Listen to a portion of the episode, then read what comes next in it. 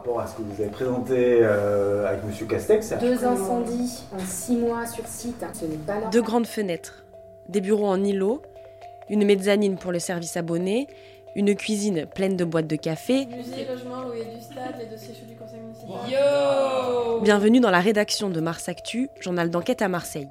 Ici, nous avons une pièce au nom étrange. Entre nous, on l'appelle le bocal. C'est là que nous passons nos coups de fil les plus confidentiels.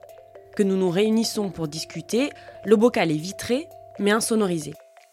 Je m'appelle Violette Artaud et pour ce podcast, c'est dans cette pièce que je vous emmène. Nous y dégusterons une tasse de café bien remplie avec une ou un autre journaliste de la rédac. Durant cette parenthèse, nous prendrons le temps de revenir sur l'une de ces enquêtes parues dans Mars Actu. Qu'avons-nous appris? Quelles ont été les difficultés rencontrées, les pressions éventuelles et surtout, pourquoi c'était important pour nous, pour elle ou lui, d'en faire un sujet.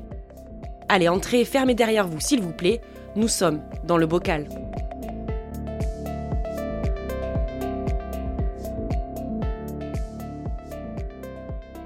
Bonjour à toutes et à tous, bienvenue dans le Bocal, le podcast de Mars Actu.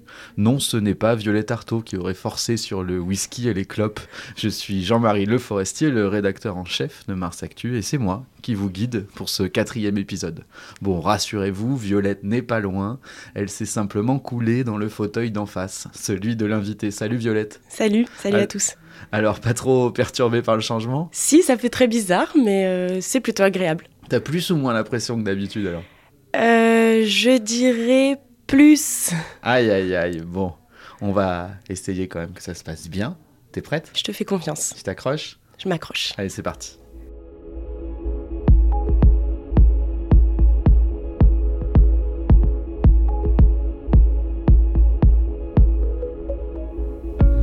Les déchets partout, tout le temps, des déchets que les infrastructures publiques seules ne peuvent affronter, des déchets à ne plus savoir qu'en faire, et là-dessus, des acteurs privés qui en font commerce.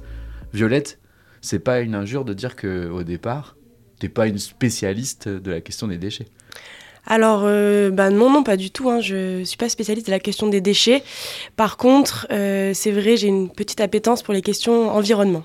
D'accord, donc on n'est jamais très loin dans les Bouches-du-Rhône euh, quand on parle d'environnement, de quelques entrepreneurs pas forcément euh, très scrupuleux par exemple. Mais ouais, souvent euh, les déchets, ils arrivent dans des endroits où ils devraient pas et ils sont pas triés et ils polluent avant tout.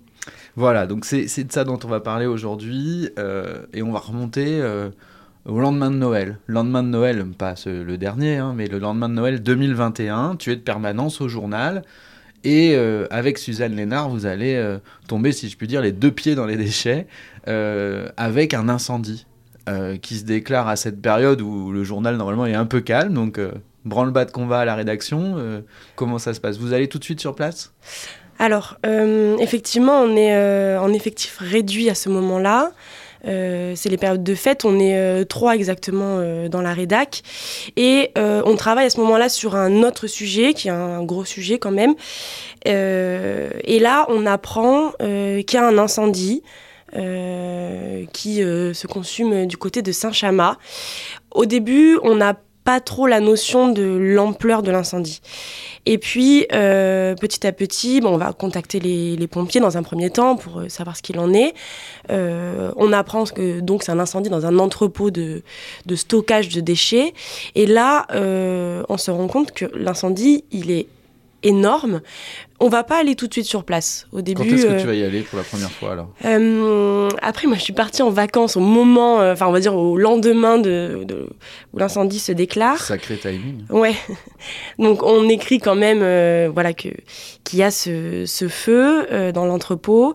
Et je pense que donc je pars, je sais pas, quelques jours, hein, même pas une semaine. Et en revenant, j'avais ça en tête. ça continuait de, de brûler. On était une semaine après, l'incendie continuait Ça de va brûler. brûler pendant des mois en fait. Ça va brûler pendant plus d'un mois, ouais. Pendant, pendant plusieurs semaines, euh, d'où le- le- l'ampleur du feu, quoi. C'était euh, énorme. Et euh, on se rend sur place avec Suzanne.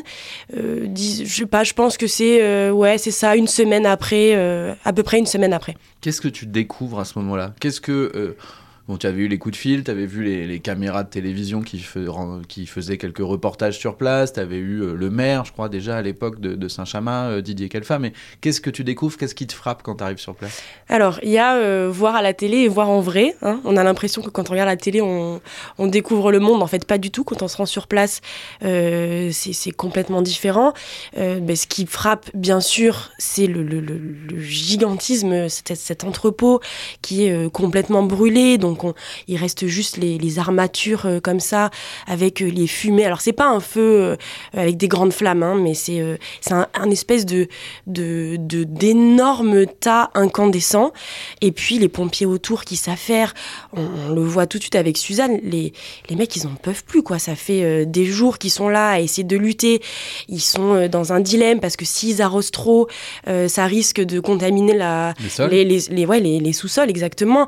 Donc ils essayent d'arroser un tout petit peu. En même temps, il faut qu'ils puissent étaler euh, les déchets pour pouvoir les éteindre, mais ils n'ont pas de place. Il faut qu'ils puissent évacuer, mais personne ne semble être là et les aider. Et petit à petit, avec Suzanne, en fait, on se rend compte euh, que cette entreprise, elle est complètement euh, hors les clous. Elle est... euh, C'est ça, qu'est-ce qui te fait basculer entre euh, bon, le fait divers, finalement? Il y a un incendie qui se déclare, ça brûle, d'accord Ça pollue, c'est compliqué à éteindre, on a compris. Mais qu'est-ce qui te fait basculer entre le fait divers et l'affaire? C'est-à-dire, à quel moment tu te dis, au-delà de ça, il y a quelque chose qui tourne pas rond? Alors, il y a plusieurs choses qui nous mettent euh, la puce à l'oreille. Au tout début, on... Donc, on a le nom de l'en- de l'entreprise. On commence à faire des recherches avec Suzanne, euh, qui sont les propriétaires. Donc l'entreprise, c'est Recyclage Concept Trade. Exactement. Euh, Donc, on, on cherche les propriétaires.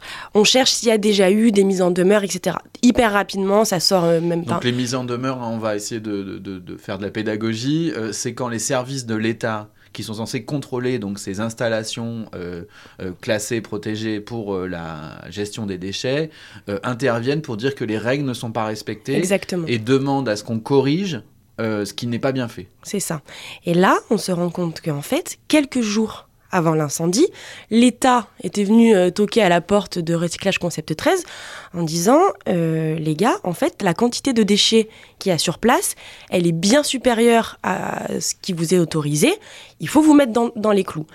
Et euh, sur place, les pompiers nous donnent encore une autre quantité de déchets qui est encore au-dessus de, ce qu'ils ont le droit. C'est-à-dire que, en fait, ils avaient le droit de stocker euh, 1000 mètres cubes de déchets. Là, les pompiers nous disent à la louche, hein, on estime à peu près à 30 000 mètres, cu- mètres cubes. Donc ils ont complètement pété le- le- l'autorisation qui leur était euh, euh, délivrée. Donc ça, c'est le premier indice. Le deuxième indice, euh, alors il est peut-être pas euh, journalistique, mais c'est quelque chose dont on se rend compte sur place. On est là avec Suzanne à parler avec les pompiers qui sont au bout de leur vie. Et nous, en fait, on, on- on a envie de la voir, cette entreprise. Elle est où? Il y, a, son entrepôt qui est en train de brûler. Euh, on essaie de rentrer en contact avec eux, donc on retrouve le nom du propriétaire, les pages jaunes, etc. On essaye de les appeler. Bon, c'est compliqué de les avoir au téléphone. Et euh, on se dit, bah, il y a un moment, à force d'aller sur place, on va les voir. Ils, sont où? Vraiment, ils sont où? Et là, euh, un jour, l'un des pompiers nous dit, bah, faites le tour de l'entrepôt. Vous allez derrière. C'est là où ils ont leur, euh, leur espèce d'accueil, en fait. Et euh, normalement, il y a quelqu'un. On fait le tour et on tombe sur une scène qui est gravée dans ma mémoire et qui est un peu, euh, enfin, mais qui est même complètement surréaliste en fait. On voit donc en extérieur, sur des canapés, autour d'un brasero, plusieurs personnes, ils sont peut-être cinq ou six. Euh, on s'approche, on, se présente, voilà, on est journaliste, euh, on enquête sur euh, l'incendie, on aimerait comprendre ce qui se passe. Est-ce qu'il y a le gérant de l'entreprise ou quelqu'un, un responsable? Là, on sent un peu des, rires, enfin, on sent qu'on n'est pas pas mal accueilli, hein, mais euh, voilà, qu'on Pas les bienvenus non plus. quoi. Ouais, on nous prend un peu de haut. Et puis, euh, l'une des personnes se lève, une jeune femme, hein, euh, vraiment, elle, elle, enfin, elle avait, je pense, euh, même pas la trentaine, quoi, et nous dit, bah oui, moi, je suis la fille du patron. Ah, bah, super, est-ce que tu veux bien qu'on discute Euh, Ouais, elle a- Carrément, tu la tutoies direct, quoi. Bah, Elle enfin, est plus jeune que Fran- toi, en fait. Franchement, on avait, on- je- je pense qu'on a le même âge, voire elle est, elle est plus jeune que moi. Et euh, euh, on s'écarte un petit peu. Et donc là, elle commence à nous dire oui. euh, on, est, on est une petite entre- entreprise, on n'a pas beaucoup d'argent, euh, on va jamais s'en remettre. On sent un discours qui est un peu rodé.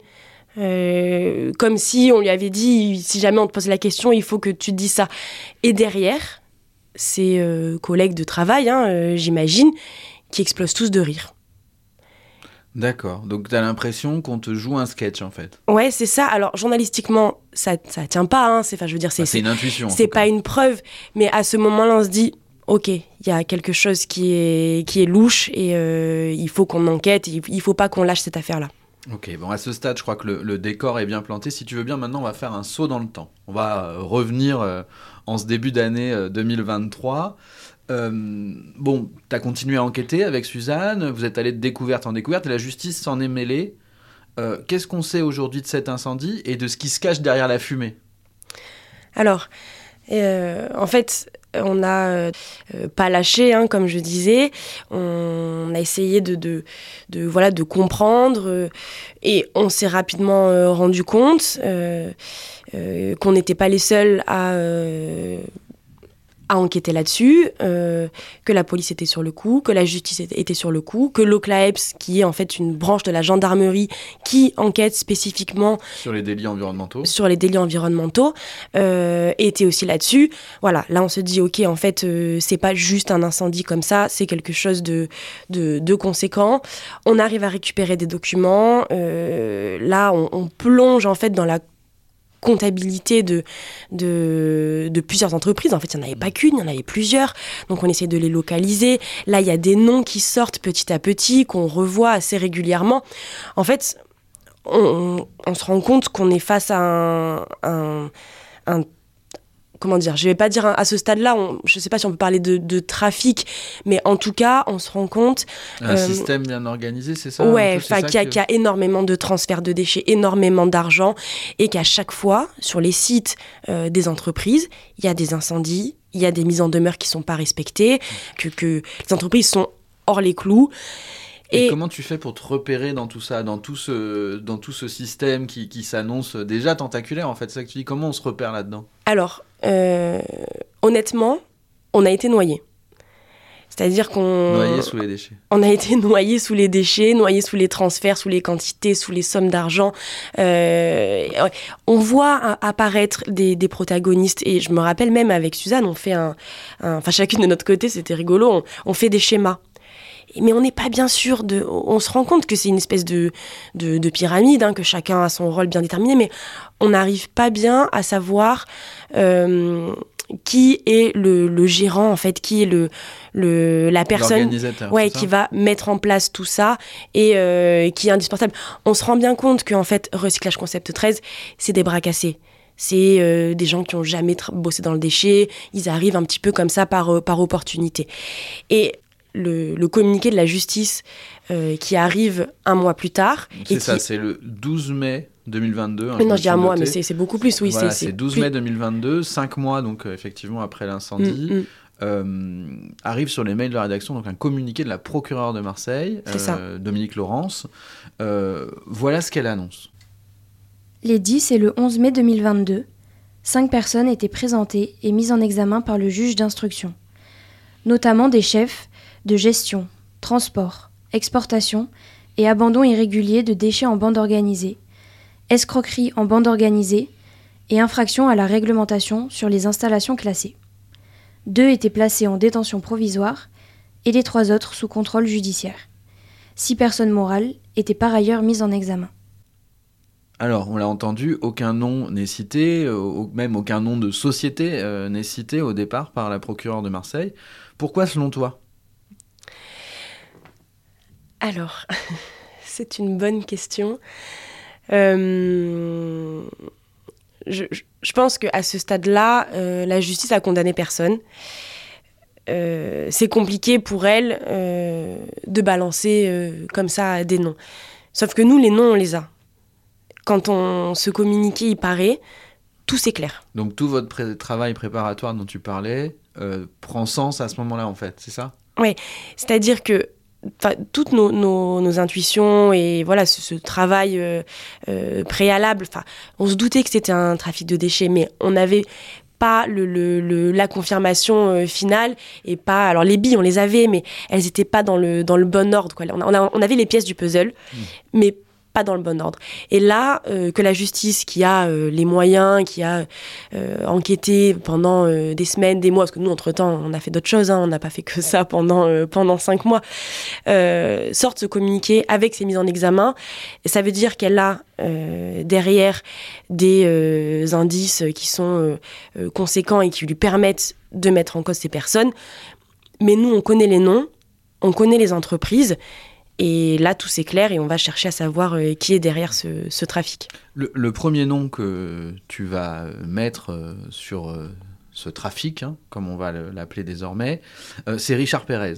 C'est celui qui est soupçonné en fait d'être à la tête du réseau international. On l'a pas entendu dans l'extrait sonore, mais la procureure euh, de la République précise dans un autre morceau du, communiqué que euh, y a une part qui part en Espagne. Donc on est bien, euh, et c'est une des spécialités de l'OCLA-ESP, ce fameux o- aux offices de la gendarmerie qui traque les délits environnementaux, que de euh, travailler sur les, les- délits internationaux.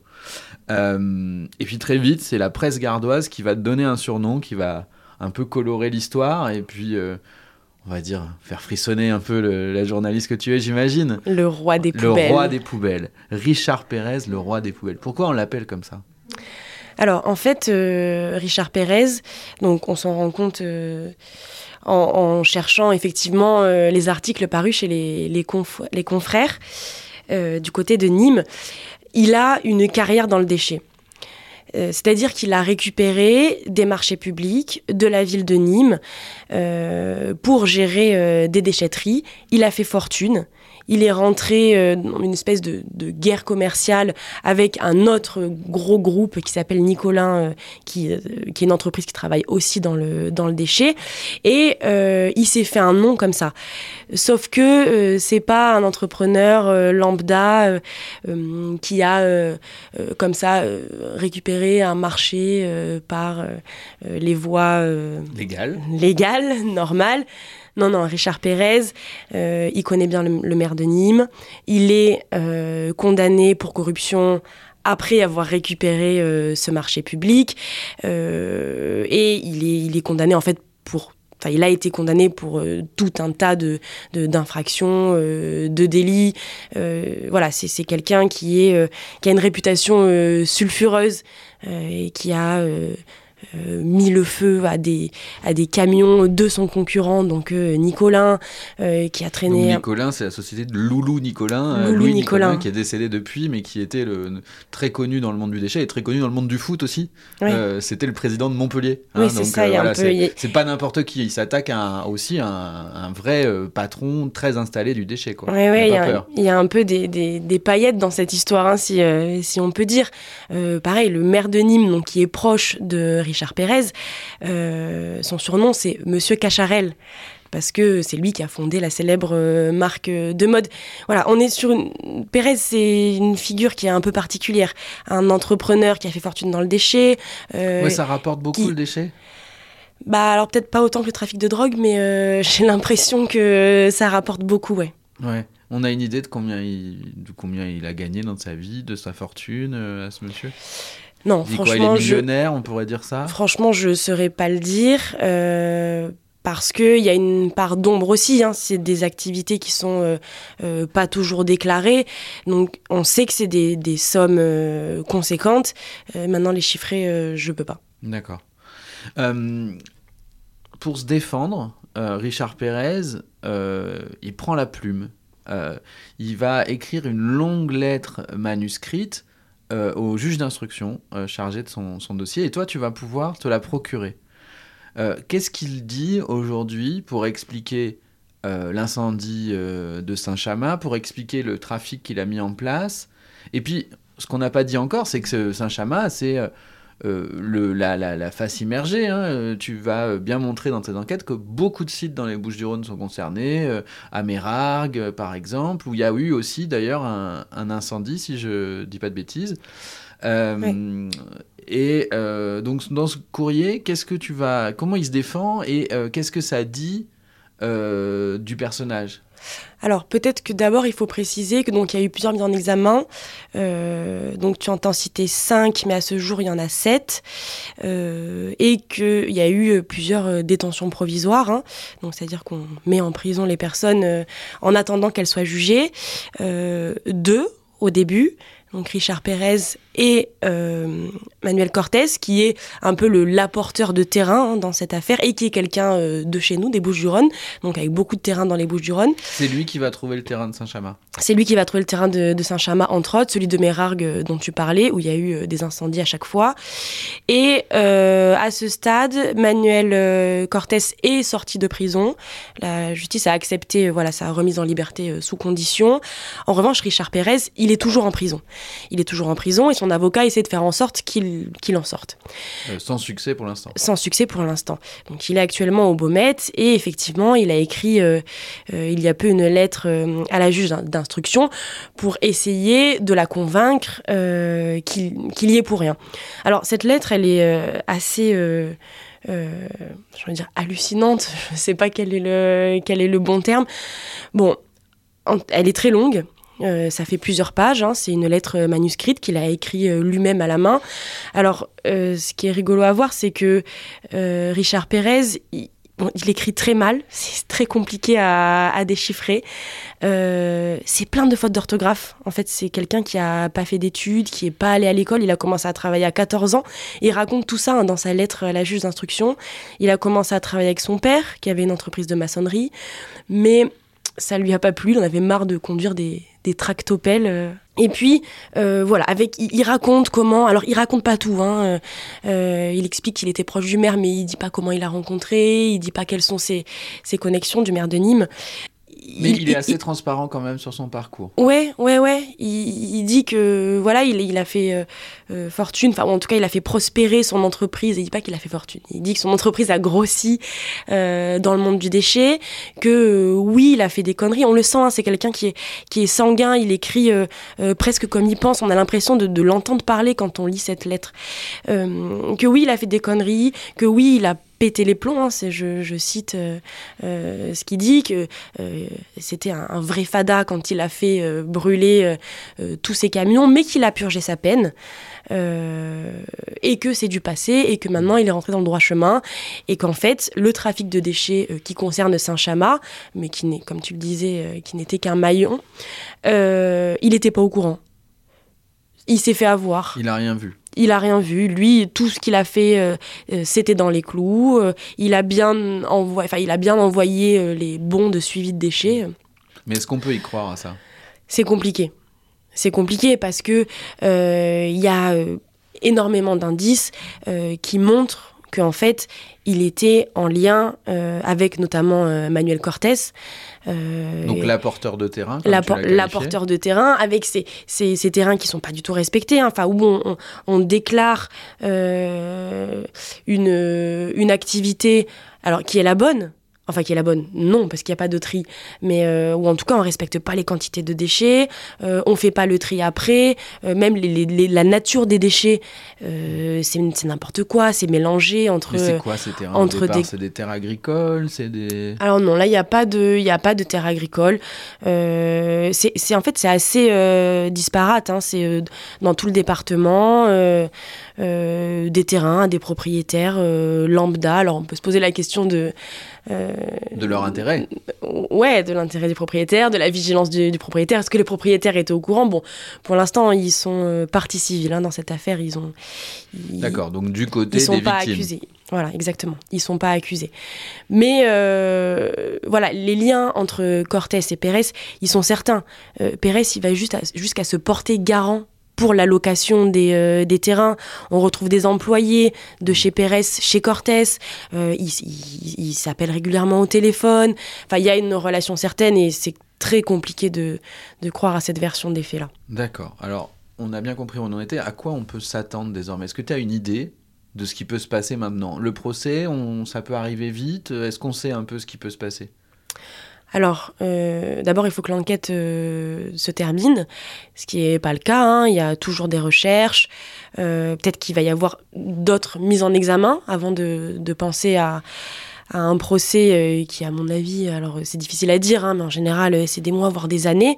En tout cas, il peut y avoir d'autres mises en examen avec de, de nouvelles faces de ce, de ce trafic, alors présumé trafic hein, pour le moment, mais qui peuvent être euh, dévoilés. Euh, voilà, bon, c'est sûr que c'est pas demain la veille que qui seront jugés. Et à ton avis, il y y a- il y a beaucoup de Richard Pérez euh, dans la nature. En tout cas, on a l'impression que les affaires de décharge, il y en a partout. Ouais. Euh, est-ce que est-ce qu'on est face à un phénomène qui, qui, qui peut être individualisé ou est-ce que on est vraiment sur un phénomène large? Euh, c'est vrai qu'on on nous raconte souvent, alors on n'a pas toujours euh, tiré le fil, hein, sinon euh, je crois qu'on ferait que ça, mais de décharges illégales qui fleurissent par-ci, par-là. En fait, il y a une, une lacune des pouvoirs publics là-dessus. Énormément de production de, de déchets aussi. Hein. C'est-à-dire, faut pas oublier, il y a des gens qui profitent du trafic de déchets, mais il y a des gens qui les produisent les déchets. Et ces gens-là, normalement, ils sont censés tracer le déchet jusqu'à leur euh, recyclage, ce qui visiblement euh, est pas le cas. Donc c'est le producteur de déchets qui doit payer et, euh, Et suivre faire en sorte et que suivre soit son trié, déchet. recyclé, etc. Ce qui peut l'être. Oui. Euh, par exemple, une société de BTP, c'est elle qui doit piloter ça. Exactement, elle doit s'assurer euh, que à la, au bout de la chaîne, euh, le déchet, soit il est trié, soit il se retrouve dans un site euh, réglementé et, et géré pour minimiser au maximum les atteintes à l'environnement. Mais oui, c'est certain que des trafics de déchets, il y en a euh, énormément et visiblement beaucoup dans notre département. C'est-à-dire que le l'OCLAEPS euh, dont on parlait tout à l'heure, euh, il y a quelques mois, peut-être quelques années, ils n'avaient pas de branche euh, chez nous. Et en fait, ils se sont rendus compte qu'ils qu'il Il fallait qu'ils s'installent. ouais, qu'il fallait qu'ils viennent ici et qu'ils regardent de près ce qui se passe dans le département. Ouais, ça veut dire aussi que toi, t'es pas prêt d'arrêter, pas prêt d'arrêter de- d'écrire sur les déchets, quoi. Oui, ça peut vouloir dire ça aussi. Bon, bah, écoute, on suivra ça. L'actualité euh, dans les semaines qui viennent euh, nous réserve certainement quelques nouvelles surprises dans le domaine. Oui, Ce il y en aura sûr- plein d'autres, c'est sûr. C'est ça. Ce qui est sûr en revanche, c'est que elle vous servira cette actualité, un nouvel épisode du bocal euh, dans deux semaines tout pile. D'ici là, on compte sur vous pour partager cet épisode autour de vous, pour lui donner plein d'étoiles et de likes, et surtout, surtout, à inciter le plus de lecteurs possible à s'abonner à Mars Actu, votre journal local d'investigation. Merci Violette d'avoir passé cette petite demi-heure avec moi. Avec plaisir. Et puis je te rends le fauteuil pour la prochaine fois, promis. Allez, ça marche. Allez, bonne semaine à vous et à très vite dans le bocal. À bientôt.